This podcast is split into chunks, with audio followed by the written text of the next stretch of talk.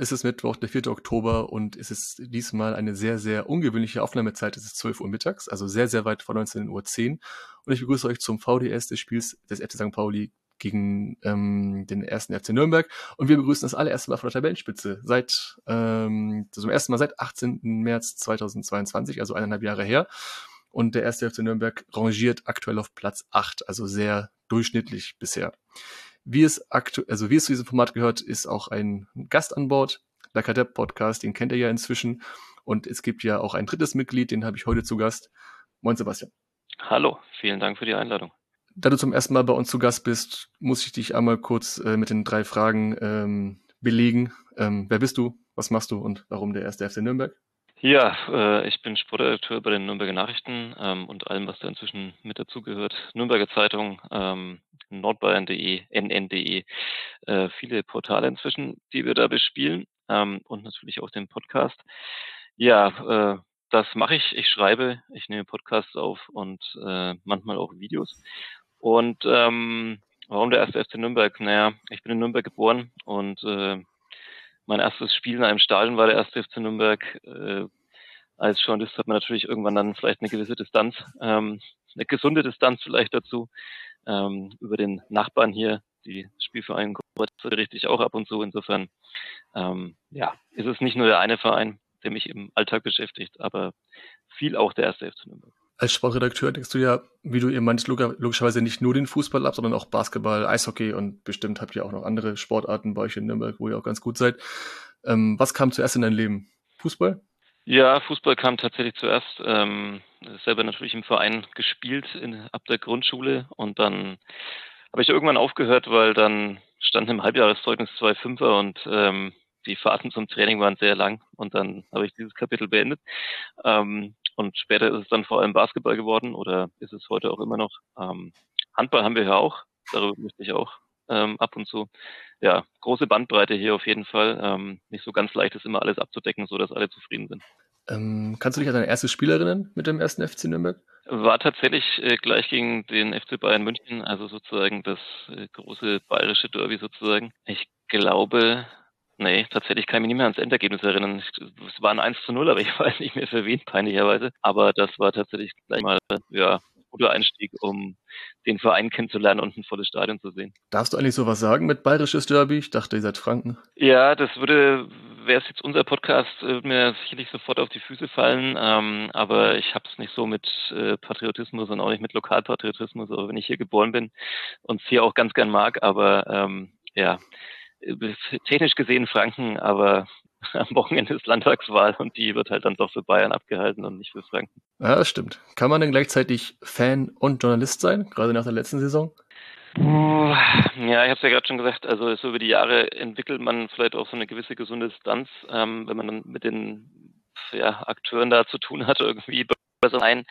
Ähm, also als Fan würde ich mich tatsächlich da nicht mehr bezeichnen. Ich bin Fan von Sportarten eher, würde ich sagen. Also tatsächlich eben vielleicht von Basketball und Fußball. Ähm, und ja, es ist immer so, ich meine, ganz viele denken immer, wir Journalisten irgendwie, wir freuen uns, wenn der Verein verliert, dann haben wir irgendwie mehr zu schreiben. Ähm, aber so ist es dann doch nicht. Also natürlich freut man sich schon eher über positive Berichterstattung und ähm, hat Bock darüber, vielleicht eher über erfolgreiche Zeiten zu schreiben und zu berichten, als über ständige Krisen. Ähm, ja, also Fan, nein, aber natürlich freut es mich doch, wenn unsere Vereine hier irgendwie gewinnen. Wie ist denn eigentlich so dein Fazit der letzten Saison? Wonach hat es deiner Meinung nach gelegen? Es lief ja schon sehr, sehr viel schief. Ja, also drei Trainerwechsel sprechen nicht unbedingt für eine ähm, besonders, wie soll ich sagen, gut geplante Saison. Also als Dieter Hecking äh, Sportvorstand geworden ist äh, in Nürnberg, hat man irgendwie immer das, das Gefühl gehabt, man muss nur drauf warten auf den Tag, wo er dann ähm, nicht mehr nur Sportvorstand ist, sondern vielleicht auch noch Cheftrainer wieder wird, ähm, was er ja davor viele Jahre war. Ähm, das, dieser Punkt war dann letzte Saison erreicht. Ähm, also ja, woran lag's? Die Mannschaft war, glaube ich, nicht so zusammengestellt. Man hatte ja davor eine recht erfolgreiche Saison. Es hat sich dann erst relativ kurz vor Saisonende so aus dem Abstiegs, äh, aus, aus dem Ausstiegskampf verabschiedet. Ähm, und da hätte man natürlich wunderbar drauf aufbauen können, aber dafür war dann, glaube ich, das ähm, Personal nicht das Richtige, das man verpflichtet hat. Und dann ist man halt ja in so einen typischen äh, als FC Nürnberg-Modus gekommen. Also irgendwie äh, Stimmung hat sich verschlechtert, Ergebnisse haben nicht gepasst. Ähm, dann probiert man es mit dem zweiten Trainer, der mit Markus Weinziel für mich wirklich tatsächlich genau die falsche Wahl war, die man da hätte treffen können. Also ein Trainer, der dann vor allem irgendwie defensiv gut stehen wollte und nicht mehr so allzu viel auf Fußball gesetzt hat. Gleichzeitig dann aber immer betont wurde, dass die Mannschaft eigentlich so zusammengestellt wurde, dass sie Fußball spielen will.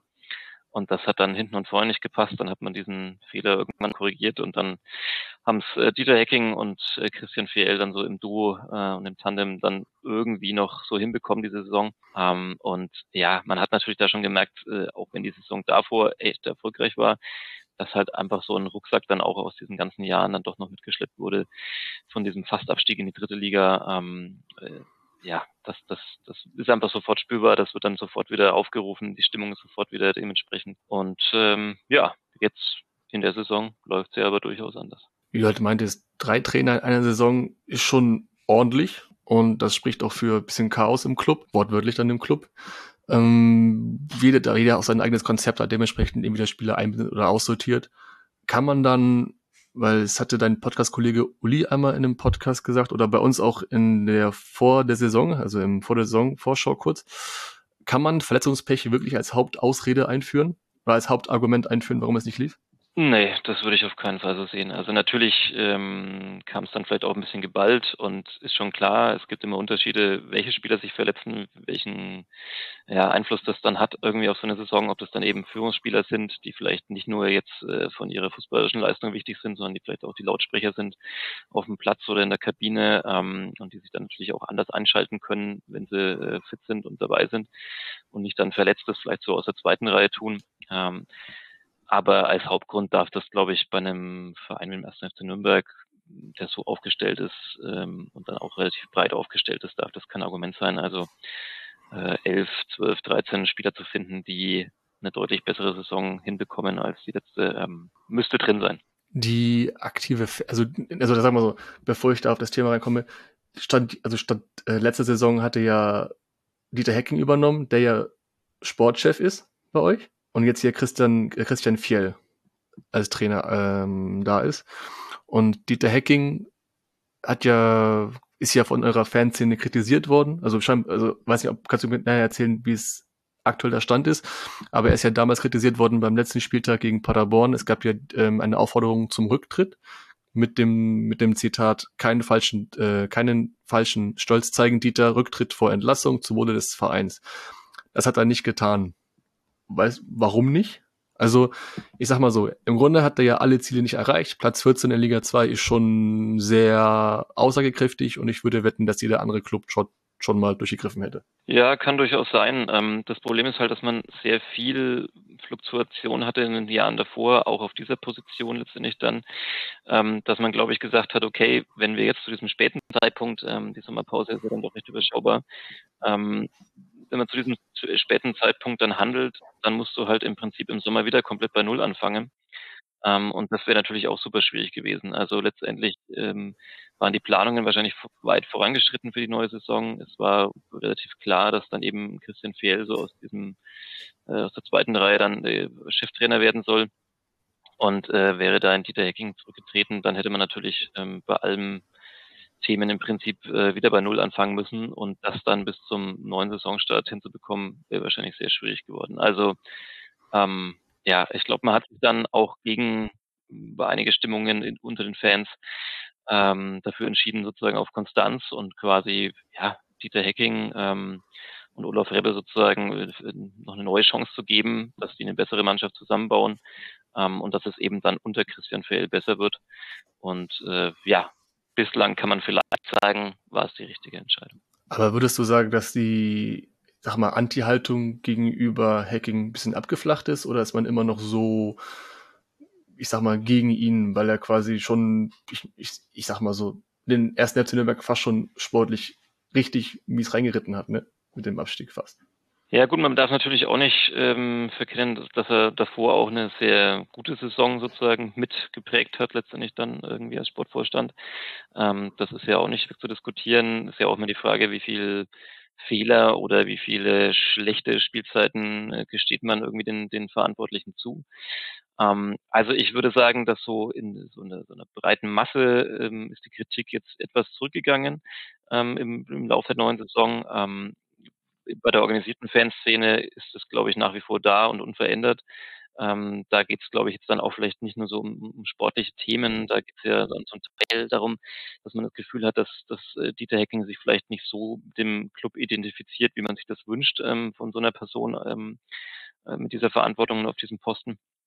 Ähm, also es gibt die, die Jahreshauptversammlung äh, dann jetzt noch in diesem Jahr und äh, da ja ist so der Plan äh, der Ultras, dass man mit mit Raphael Schäfer, so einem ja verdienten Ex-Spieler, jemanden dann ähm, im Aufsichtsrat sozusagen mit äh, installiert und der vielleicht einen gewissen Kulturwandel einläutet. Ob er das kann und, und ob er dafür der richtige Mann ist, ähm, melde ich zumindest mal vorsichtige Zweifel an. Wie ist denn der aktuelle Stand dazu mit Raphael Schäfer? Also würde er das machen oder würde er es nicht machen? Oder was, also warum schlagen die denn ausgerechnet ihn vor? Was, also einfach jetzt nur, weil er einen, weil er rein historisch zur, ich denke mal, Pokalmannschaft gehört hat, die den mhm. Pokal gewonnen hat, 2006, 7, 8 ungefähr in dem Dreh war das, glaube ich, gegen Stuttgart. Mhm. Ähm, was qualifiziert ihn jetzt dazu, von den Fans auserkoren zu werden für diese Position? Ja, er wollte sich nach seiner aktiven Karriere eigentlich auch immer weiter einbringen im Verein. Ähm, hat, ist dann dabei, glaube ich, auf Widerstände gestoßen. Also hat ihm dann so diesen, ja, etwas merkwürdigen Posten des Torwart-Koordinators irgendwie gegeben, wo er dann, glaube ich, selber nicht so recht wusste, was er da jetzt eigentlich machen soll. Ähm, und das ging dann auseinander. Ähm, und ja, er hat immer wieder betont, dass er gerne sich für den Verein einbringen will. Dann ist man ein bisschen ruhiger um ihn geworden. Und ähm, ja, es ist, glaube ich, tatsächlich so ein bisschen diese diese Mischung, ein Spieler, der ja mit zum letzten großen Erfolg beigetragen hat, dieses Vereins, einer, der natürlich sehr lange ähm, im Verein war, ähm, dem man zutraut, dass er da sozusagen vielleicht ein bisschen die Stimmungen anders aufgreift ähm, und, und äh, ja, ein bisschen der Wunsch vielleicht auch da ist, dass, dass man den Fokus wieder ein bisschen anders liegt. Also in den vergangenen Jahren ist natürlich auch viel der Versuch da des Vereins, sich ein bisschen anders aufzustellen. Man hat gemerkt, ähm, aufgrund des fehlenden sportlichen Erfolgs sind auch ein bisschen Fans weggeblieben oder sind nicht mehr so verbunden mit dem Verein, wie das mal war. Ähm, versucht da mit vielen Aktionen gegenzusteuern. Und vielen Leuten gefällt das wiederum nicht. Ähm, viele sind der Meinung, man muss da ein bisschen sich aufs Wesentliche konzentrieren, auf die Zusammenstellung der Mannschaft und dass da wieder ähm, die Erfolge kommen und dann kommt vielleicht auch der ganze Rest. Und ja, das ist natürlich so ein bisschen so eine Glaubensfrage, ähm, wo fängt man dann an, ähm, an welchem Punkt. Aber ja, also äh, Raphael Schäfer hat sich da bereit erklärt, ähm, wird antreten zu dieser Wahl und ja, wird natürlich spannend, ob äh, sich da die, die Leute sozusagen gegen so eine verdiente Person stellen werden. Äh, das glaube ich eher nicht. Also bin ich relativ sicher, dass er in das Gremium gewählt wird. Ähm, was dann passiert, muss man mal abwarten. Oder auch ein Tipp äh, an Raphael Schäfer, wenn du was für den Verein machen willst, äh, gerne mal in die Kurve gehen. das geht auch.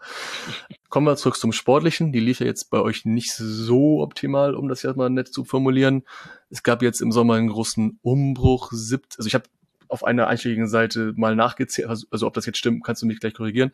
Ähm, 17 Abgänge, 15 Zugänge.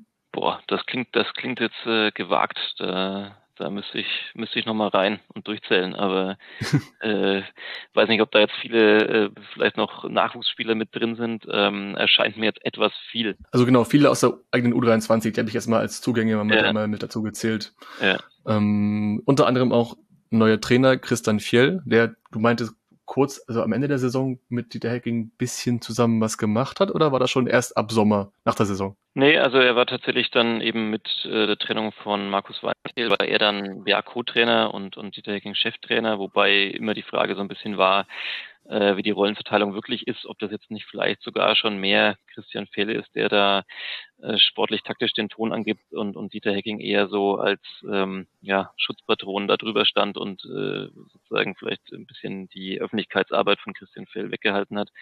Ähm, das vermag ich tatsächlich nicht genau so zu sagen wie es war, aber man hat schon gemerkt, äh, er wird da sozusagen jetzt, äh, wurde dann sozusagen noch mehr herangezogen, in Anführungszeichen, und ähm, hat dann eben ja, äh, konnte so nach und nach ein bisschen reinwachsen und dann ist relativ schnell eben die Entscheidung gefallen, dass er dann als Cheftrainer weitermachen darf. Also ein Umbruch wiederum heißt ja, also auf, auf der einen Seite, ähm, man ist zur Wiedergutmachung verpflichtet und wiederum auch heißt es ja auch, man muss ja nach einiger Zeit mal wieder, also im Grunde ist es das, was man aus Nürnberg gefühlt schon seit Ewigkeiten wieder hört, man will gerne mal wieder oben, oben angreifen, weil man durchaus Erstliga-Gedanken ja hat. Das spreche ich den ersten FC Nürnberg ja auch gar nicht ab, weil als ich Fußball, Fußballfan geworden bin, der erste FCN war ja ein Erstliga-Club.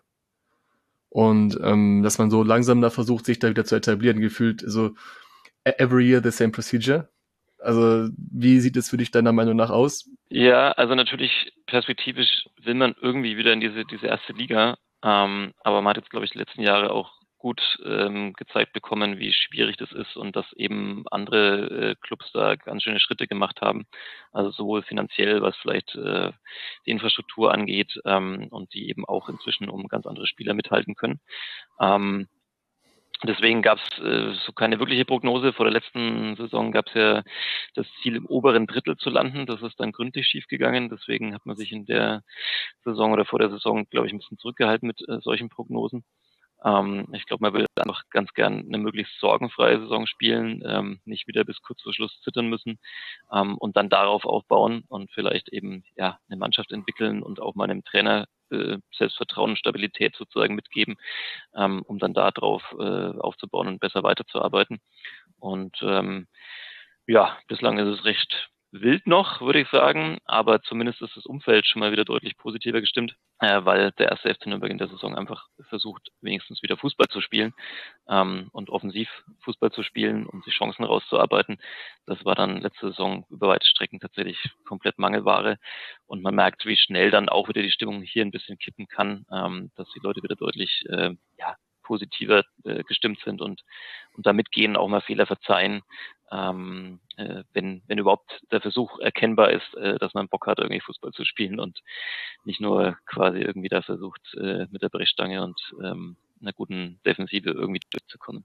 Ja, die bis, weil du meinst ja, sorgenfreie Saison hieß im Grunde im Mittelfeld wäre erstmal so ein guter Richtwert, erstmal da zu bleiben. Ja, ich glaube, damit könnten alle gut leben. Ob dann alle im Umfeld damit zufrieden sind, weil natürlich immer im Hinterkopf ist, dass man da andere Ansprüche hat, ist nochmal eine andere Frage. Aber ich glaube, so von der von der Wahrnehmung ähm, würde man, glaube ich, mit einem mit einem guten Mittelfeldplatz erstmal sehr gut leben können in der Saison, ja. Die bisherige Saisonleistung war ja sehr durchschnittlich. Man steht ja auf Platz 8, ich glaube 12 zu 18, nee, 12 zu 13 Tore, 12 Punkte hatte ich, glaube ich, mir notiert. Mhm. Sonst korrigiere mich gleich. Also es ist von den Zahlen her sehr, sehr, sehr, sehr Mittelfeld. Sehr, sehr durchschnittlich. Und genauso war ja auch eure, also eure erste Halbzeit gegen Magdeburg, ihr habt ja gegen Magdeburg gespielt jetzt letzten Sonntag. Also eine Halbzeit war Hui, die andere Pfui. Mhm ist das, also ich habe, ich hatte, ich habe auch in euren, logischerweise auch in eurem Podcast auch, äh, auch die letzte Folge gehört. Also auf der einen Seite war man schon sehr begeistert, auf der anderen Seite war man frustriert. Ist das, also klingt für mich jetzt nicht nach sorgenfrei. Nee, vielleicht nicht. Ähm, das ist dann äh, vielleicht der berühmte fränkische Pessimismus, dass, äh, dass eine Halbzeit Pfui und eine Pfui schon schon äh, super ist. Ähm, äh, äh, sehr gut, wenn du bei uns im Podcast reingehört hast und irgendwas über Fußball entdeckt hast. Das äh, freut uns auch. Ähm, das ist ja eher Mangelware bei uns im Podcast, wo wir meistens über Kulinarik und ähm, andere Themen. Kefirkulturen und sowas und Igel und ja, ja. ja, ja. Liebe Grüße an Fari. ja, genau. Also wenn, wenn ihr mal, ähm, äh, wenn irgendwer über was über Fußball äh, wissen will, dann vielleicht lieber euren Podcast hören. Aber ähm, naja, wie auch immer. Äh, ja, die, die erste Halbzeit gegen Magdeburg oder, oder weite Teil der ersten Halbzeit waren tatsächlich erschreckend einigermaßen. War Magdeburg hat glaube ich, das gezeigt, was, was sie so an guten Tagen zeigen können. Und ähm, ja, der Club hat sich wirklich wahnsinnig wieder schwer getan mit seinem Aufbauspiel. Ähm, das das gab es schon ein paar Mal auch in der Saison. Also man hat auch äh, ja gegen Hannover eine katastrophale erste Halbzeit gehabt und dann eine, eine sehr gute zweite. Also zieht sich so ein bisschen durch. Ähm, kann man vielleicht ein bisschen damit erklären, dass, dass einige junge Spieler in diese Mannschaft gerückt sind, aber nicht nur. Also gegen Magdeburg ähm, waren diese jungen Spieler zum Teil auch äh, draußen und kamen von der Bank. Ähm, insofern ist das jetzt nicht das, das ähm, einzige Argument dafür. Ja, äh, so genau erklären kann man es, glaube ich, noch nicht. Also Christian Fehl ist, glaube ich, äh, auch schon in der Vorwoche darauf angesprochen worden, warum seine Mannschaft irgendwie immer erstmal in Rückstand geraten muss, bis sie dann ähm, in die Gänge kommt. Äh, das würde er natürlich wahrscheinlich selber auch sehr gerne abstellen. Aber noch kriegen sie es nicht hin. Dafür aber immerhin dann eben diese Comeback-Qualitäten, ähm, die man letzte Saison im Prinzip auch nicht gesehen hat. Also da war es oft so, wenn dann ein Rückschlag kam, dann war das Ding irgendwie auch fast schon durch. Äh, das ist in der Saison definitiv anders. Also ähm, FC Nürnberg hat immer wieder Rückstände aufgeholt. Ähm, ja, teilweise noch gewonnen oder zumindest noch einen Punkt äh, geholt. Also das ist ja auch schon mal eine Qualität, ähm, die man auch erstmal haben muss. Wie gesagt, äh, besser wäre es natürlich aber auch mal vielleicht nicht erst in Rückstand zu geraten oder nicht wie gegen Magdeburg äh, lange der eigenen Form hinterher zu rennen und dann noch zu gewinnen. So kam das jetzt die Saison jetzt bei euch öfter vor? Erst Rückstand und dann kam erst die Leistung? Ja, das kam definitiv öfter vor in der Saison. Ähm, also ich muss das mal nachschauen, aber ge gefühlt fast in jedem Spiel, also gegen Magdeburg ist mir jetzt nicht in Rückstand geraten.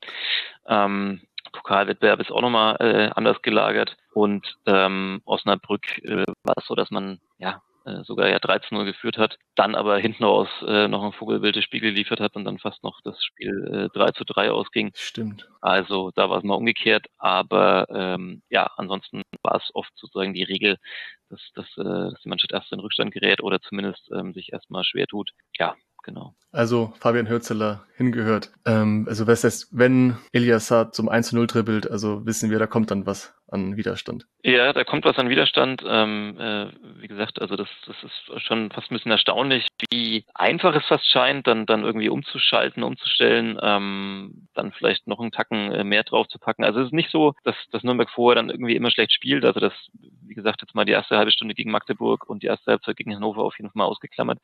Ähm, das war wirklich äh, miserabel. Aber ansonsten ist es auch nicht so, dass, dass dass sie schlecht anfangen. Also sie haben schon auch ihre Chancen. Gerade auch gegen Braunschweig haben sie in der Anfangsphase dominiert. Das Spiel in Kaiserslautern, das 1 zu 3 verloren ging, war, also klingt klarer als es war, war eigentlich ein, ein starker Auftritt. Das ist eigentlich so der, der Hauptunterschied, den man vielleicht ähm, bisher feststellen kann, ist, dass die Mannschaft sich einfach diese Chancen wieder rausspielt. Also in der letzten Saison war es wahnsinnig schwierig, da überhaupt Chancen irgendwie zu kreieren.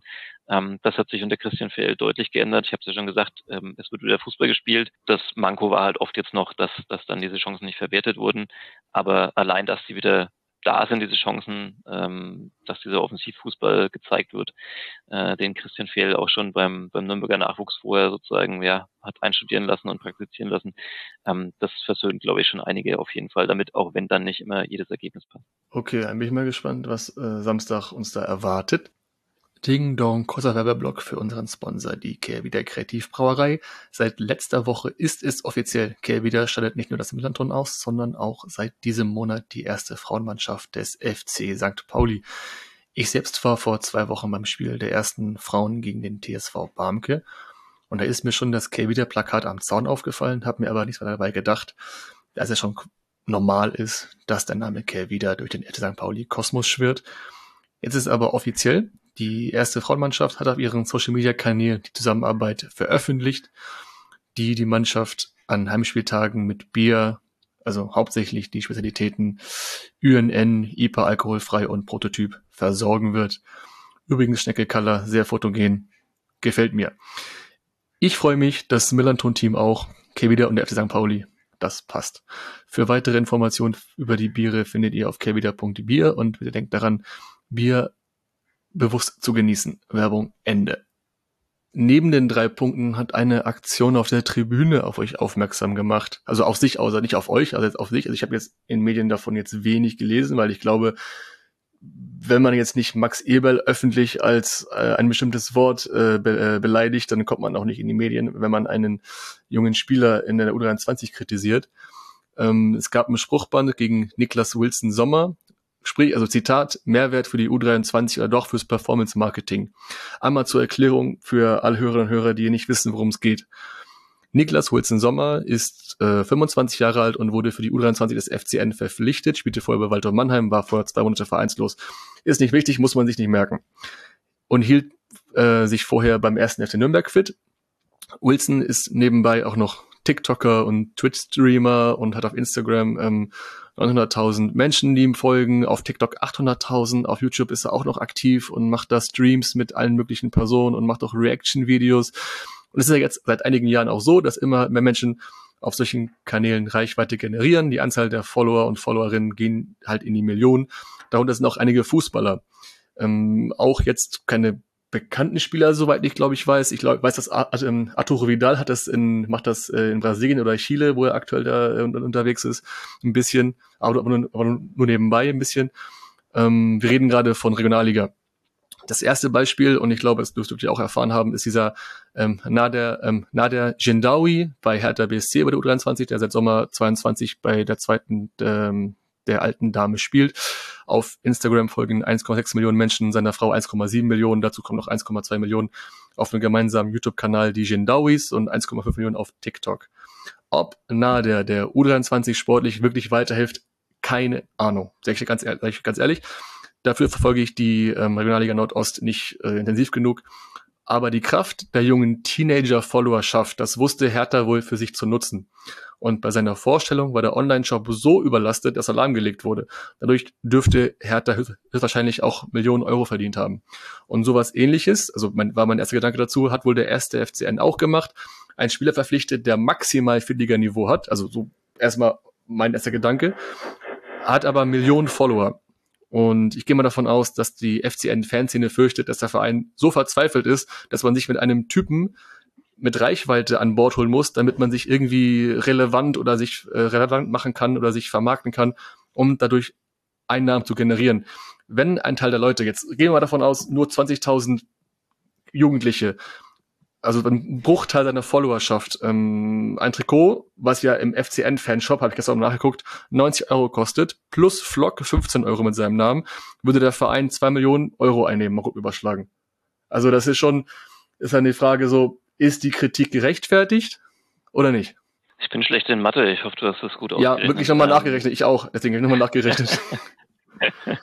ähm, ja, also ich kann natürlich irgendwie ähm, die Ultras ein bisschen verstehen, dass man da Sorge hat, äh, worauf der Verein da so ein bisschen Fokus legt. Äh, hatte ich vorhin ja, klang schon mal so ein bisschen durch, auch bei der Thematik, ähm, dass man sich da vielleicht eine etwas andere Vereinsführung wünscht ähm, ähm, in der organisierten Fanszene.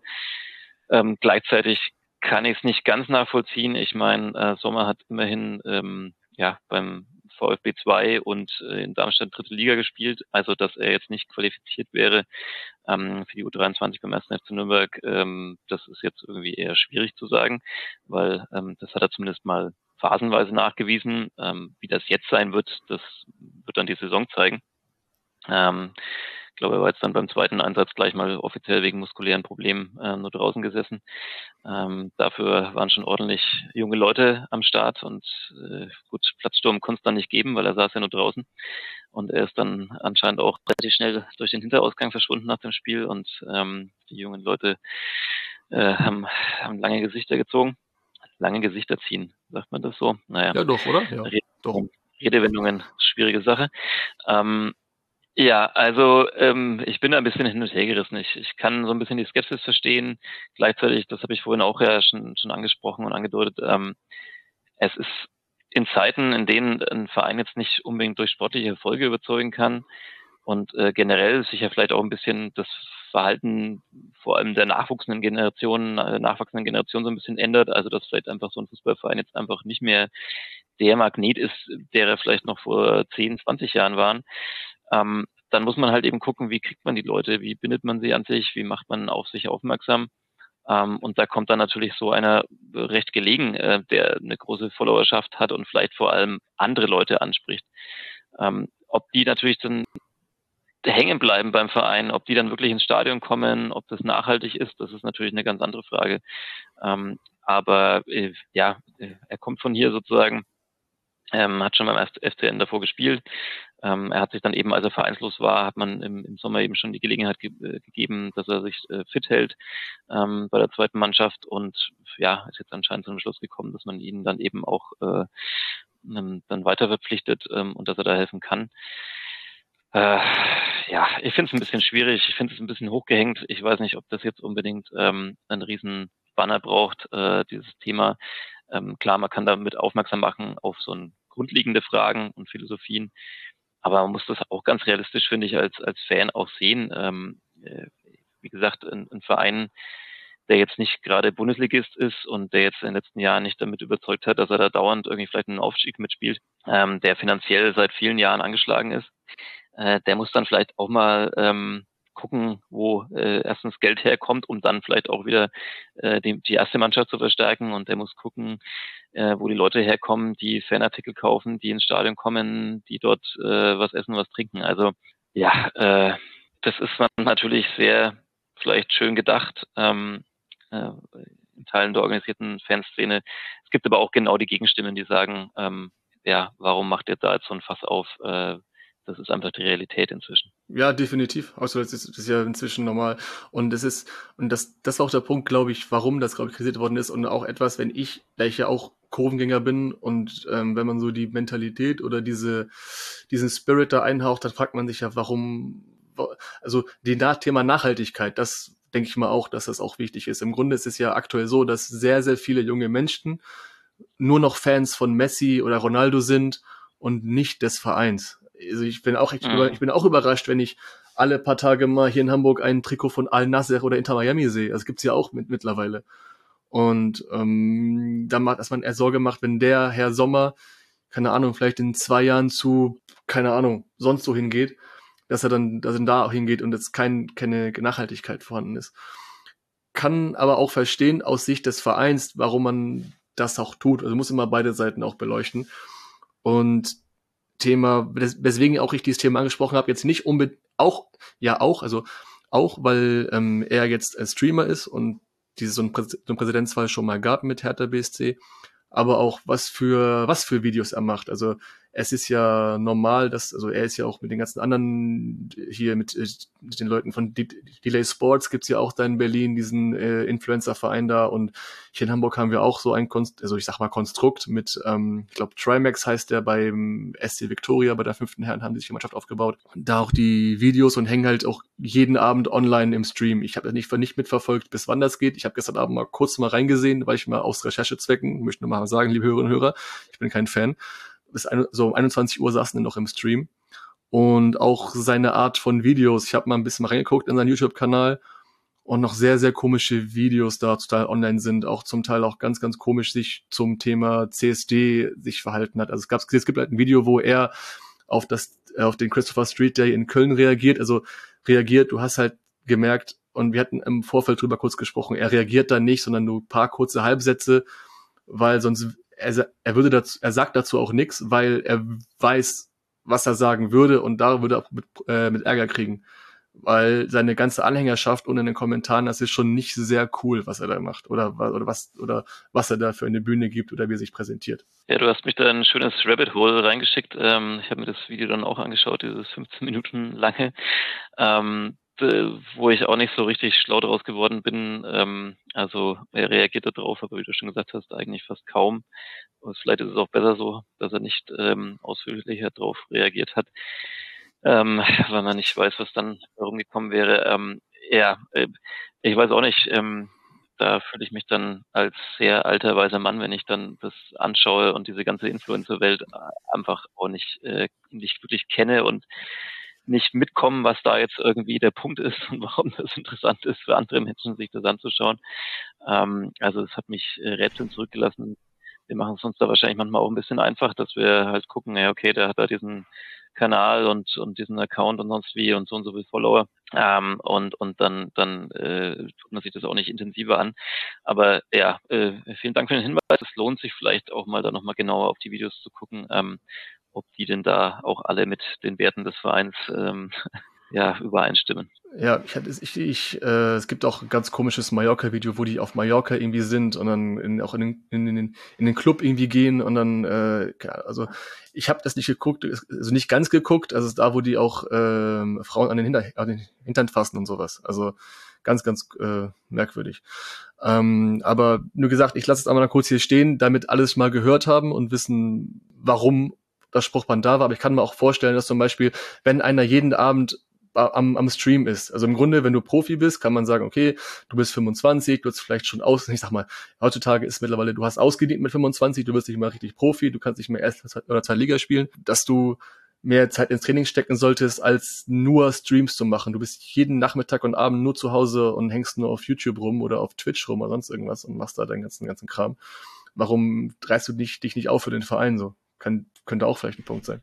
Ja, das kann natürlich auch ein Punkt sein. Also, dass man halt, ähm, ich meine, klar, so eine zweite Mannschaft war dann oft schon oft so ein Sammelbecken von einerseits Talenten, denen man wirklich zutraut, dass sie noch diesen nächsten Schritt machen und vielleicht auch mal ja, Spielern, die dann ähm, ja, so im Abklingbecken sind irgendwie von der ersten Mannschaft oder so, aber ähm, die vielleicht nochmal so eine Mannschaft irgendwie ein bisschen anführen sollen oder irgendwas. Aber da, da passt er jetzt ja in keine der beiden Schubladen rein und ähm, wie gesagt, da ist schon relativ offensichtlich, warum man ihn vielleicht an den Verein gebunden hat. Gut, was er jetzt in seiner Freizeit macht, ist natürlich erstmal ihm überlassen, aber ähm, ja, wie gesagt, es ist schon ein bisschen schwierig, ähm, da auseinanderzuhalten, worauf sein wahrer Fokus jetzt vielleicht liegt. Und ähm, ja, also die, die Prognose ähm, aufzustellen, dass er jetzt vielleicht im Fußball, zumindest im Fußball, keine ganz große Karriere mehr hinlegt, ähm, ist jetzt wahrscheinlich keine besonders gewagte Prognose und These. Ja, also wir werden das auf jeden Fall mitverfolgen. Ich bin mal gespannt, was, was, was, was da noch passiert. Dies, äh, ich weiß nicht, wie lange er Vertrag bekommen hat. Also auf jeden Fall. Ja, oder er läuft also, halt gleich Samstag auf, ne Startelf. Aber er hat jetzt für die U23, glaube ich, fünf Minuten gespielt. Also kam, glaube ich, kurz rein. Ich denke mal, dass er in die Startelf kommt, halte ich für unwahrscheinlich. Also denke ich mal für unwahrscheinlich. Ähm, aber genau, ich wollte das Thema nochmal hier ansprechen, damit alle Leute draußen wissen, worum es geht und um wem es geht. Und ob er einen sportlichen Mehrwert wirklich bringt, das müssen wir dann im Laufe der Saison dann auch im, meistens auch für die U23 dann schauen. Okay, also ich habe meine To-Do-Liste, die ich mit dir besprechen wollte, abgearbeitet. Gibt es noch irgendetwas, was wir noch hier in Hamburg über euch oder in der ersten FC Nürnberg noch wissen müssen? Im Laufe der Woche gab es irgendwas Neues, was wir wissen müssen? Mm, naja, vielleicht auch nochmal das Sicherheitspersonal schulen, dass äh, niemand auf den Platz rennt und Selfies mit Chan Usun macht. Ähm, das ist so ein bisschen der neue Superstar äh, in Nürnberg. Äh, FC Bayern wollte ihn angeblich in der Sommerpause verpflichten, ähm, hat aber sich dagegen entschieden beim ersten FC Nürnberg, wollte ihn weiter halten und das aus gutem Grund. Also ähm, ist erst äh, 17 der junge Mann und äh, ja erste Kurzeinsätze letzte Saison gehabt und jetzt ist er eigentlich fast nicht mehr wegzudenken ähm, in dieser Saison, auch wenn er gegen Magdeburg aus, was der Trainer formuliert, aus taktischen Gründen nicht in der Startelf stand und erst von der Bank kam. Aber ein wahnsinnig talentierter Fußballer. Also wenn er denn den Platz ein bisschen bekommen sollte, dann macht es auf jeden Fall Spaß, ihm zuzuschauen. Äh, da ist wiederum, sofern er gesund bleibt, die Prognose auch nicht allzu gewagt, dass er ja ähm, vielleicht irgendwann noch bei ambitionierteren Vereinen als im ersten FC Nürnberg spielen könnte. Ähm, also da haben sich alle, wie hat Thomas Tuchel gesagt, äh, formuliert, schockverliebt in, in Can Usun. Ähm, ja, den kann man sich schon mal angucken, einfach so als Fußballer, äh, sofern er dann spielt am Wochenende. Und ähm, ja, was muss man noch wissen? Ähm, ich überlege nochmal. Also ich gehe schwer davon aus, St. Pauli wird äh, in Führung gehen, Nürnberg wird zurückkommen und dann schauen wir halt mal, wie es am Ende ausgeht. Ah, klingt gut. Und was wäre dein Tipp für, die, für das Spiel? Ich muss, ich, ich darf, ich darf dich nicht gehen lassen, ohne dass du einen Tipp da lässt. Ja, gute Frage. Also ich meine, Christian Feld hat sehr gelacht, als er nach dem Magdeburg-Spiel darauf angesprochen wurde, dass das jetzt ja das, äh, das Topspiel ist. ist es natürlich sozusagen rein von der äh, Spieltagsansetzung oder von der Spielansetzung. Ähm, aber natürlich ist dann doch nochmal vielleicht ein kleiner, kleiner oder größerer Gap zwischen, zwischen den beiden Mannschaften aktuell und der Entwicklung so seit der letzten Winterpause. Ja, ein Tipp, äh, wenn ich jetzt wüsste, wie viele Nürnberg jetzt hier zuhören. Also ich glaube schon, dass, äh, dass St. Pauli nochmal einen Schritt weiter ist und äh, würde sagen, dass es trotzdem am Ende ein schönes 2 zu 2 und ein unterhaltsames 2 zu 2 gibt. Okay, okay, gut. Gut, dann lasse ich mal ein 2-1 da mit dem mhm. Gegentor. Ich glaube, ein Gegentor fällt bestimmt irgendwie. Leider. Alles klar, sehr. Übrigens so zu, zu dem, zu dem jungen Mann, zu dem Osun. Also, stimmt, also die ersten paar Spiele, ich hatte auch, ich gucke auch ein bisschen ähm, Zusammenfassung an, also der, also gefühlt trägt er, also mein Eindruck, gefühlt trägt er die Mannschaft. Also es, es, es, es, ist gefühlt so, so wie Schalke, dass man das, die haben auch einen jungen 17-Jährigen da in, in ihre Reihen, der gefühlt die, die Mannschaft anführt und Leistung bringt, der gefühlt der Einzige und der ein bisschen das Zugpferd ist. Und wenn er nicht da ist, dann, naja. Ja, also ähm, sagen wir mal so, er ist jetzt vielleicht nicht unbedingt der defensive Anker, da sind es dann doch andere. Ähm, das war vielleicht auch der Grund, warum er gegen Magdeburg nicht von Anfang an spielen durfte. Aber ähm, offensiv ist es schon so, dass einfach sofort ein Element wegfällt, wenn er nicht auf dem Platz steht. Also wie er sich da so im 1, 1 äh, gegen 1 so durchsetzen kann ähm, und dann eigentlich fast immer den guten Ball nach vorne spielt. Das ist schon beachtlich und auch welches Selbstvertrauen er hat. Äh, also er ist quasi jetzt erster Elfmeterschütze. Ähm, hat in wichtigen Spielen ist er da angetreten. Ähm, das äh, ist auch nicht normal mit 17 Jahren, würde ich sagen. Also, wie gesagt, äh, da kann man sich, sofern er denn spielt, ähm, glaube ich, schon drauf freuen. Und ja. wenn er ein bisschen Platz bekommt, wenn er keinen Platz bekommt, dann, naja, hat St. Pauli alles richtig gemacht. Ja, also ich bin echt gespannt, ich werde auf ihn achten. Hoffentlich äh, ist er mit dabei. Und äh, ja, sehr gut. Äh, vielen Dank, Sebastian, für deine Zeit. Gerne, gerne. Und ich wünsche dir noch eine schöne Restwoche. Auf ein tolles Spiel. Ja, das wünsche ich uns auch allen, weil wenn es schon Samstagabend ist, dann wollen wir kein 0-0. Definitiv. Dann dir eine schöne Restwoche. Grüß deine Katep-Kollegen. Richtig aus, grüß ich. Und dann sprechen wir uns nach dem Spiel. Alles klar, super. Besten Dank, bis dann. Bis dann. Ciao, ciao.